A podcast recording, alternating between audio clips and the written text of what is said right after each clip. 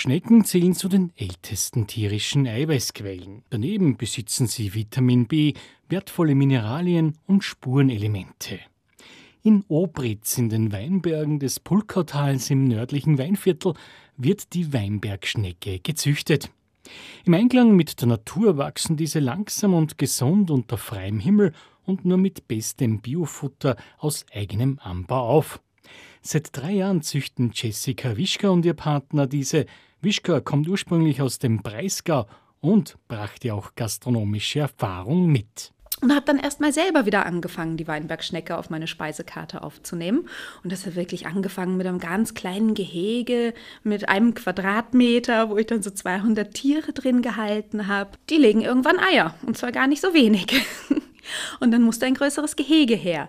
Und mit der Zeit haben wir uns einfach immer mehr Wissen angeeignet, uns immer tiefer eingelesen, ausprobiert, Kollegen im Ausland besucht, uns angeschaut, wie wird denn das überhaupt produziert?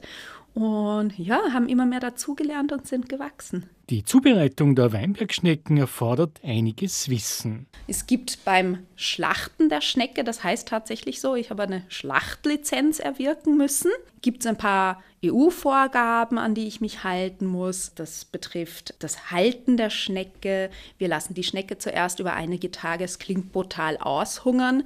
Dann tut sie aber das, was sie in der Natur auch tut, wenn sie nicht genug Wasser und Futter findet. Dann geht sie in einen Tiefschlaf.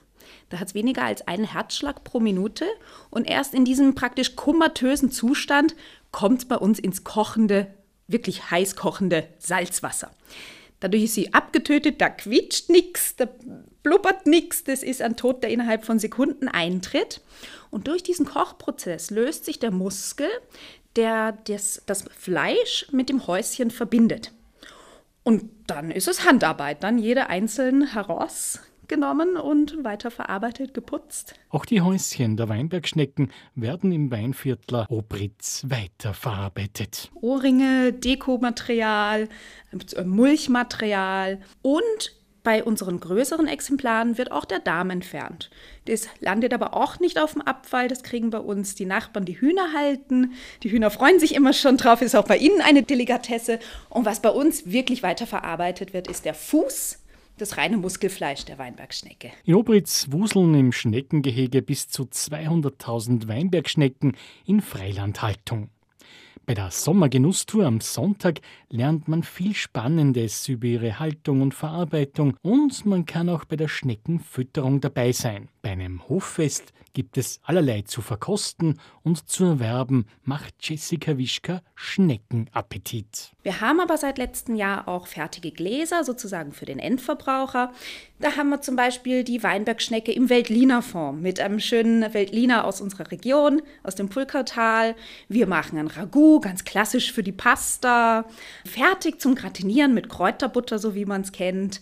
Wir machen aber auch den Kaviar, also die Eier ernten wir auch, werden über Stunden lang gewaschen, geputzt und ist dann perlweißer Kaviar, auch das bieten wir an. Oder auch die Schneckenleber. Das ist sozusagen der letzte Kringel im Häuschen.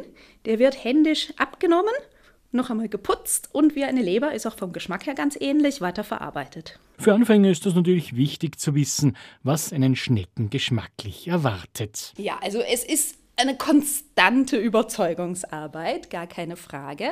Und deswegen sind wir auch sehr, sehr gerne an unseren regionalen Märkten, wo wir immer auch Kostproben und wir haben auch ein großes Schild mit Mutprobe dort stehen. Wir bieten wirklich Kostproben an. Und ich sage mal, 95 Prozent der Menschen, die sich zum ersten Mal drüber trauen, sagen, aha, das schmeckt. Ja, das hätte ich jetzt nicht gedacht. Oft haben die Leute eben diese Gedanken an irgendwelche schleimigen, schlotzigen, die Erde bewohnenden Nacktschnecken am besten noch. Aber nach dem Kochprozess ist an der Schnecke nichts mehr schleimig. Das ist ein fantastisches, zartes Fleisch, vom Geschmack und von der Konsistenz her ganz stark vergleichbar mit einem Kalbsfleisch. Wird bei uns auch wirklich bis zu drei Stunden gekocht, je nachdem welche Rasse und wie groß das Tier ist und ist danach wirklich butterzart und vom Geschmack her Kalb. Ein bisschen was Nussiges, kommt dann auch wieder auf die Rasse an. Also der Kenner kann nach einer Weile tatsächlich auch die unterschiedlichen Rassen schmecken. Es ist nicht so, dass die Schnecke einfach nur nach Kräuterbutter schmeckt. Damit sei den Schneckenmutigen Tür und Tor für die Weinviertler Weinbergschnecke in der Kellergasse von Obritz geöffnet, am Sonntag bei der Sommergenusstour.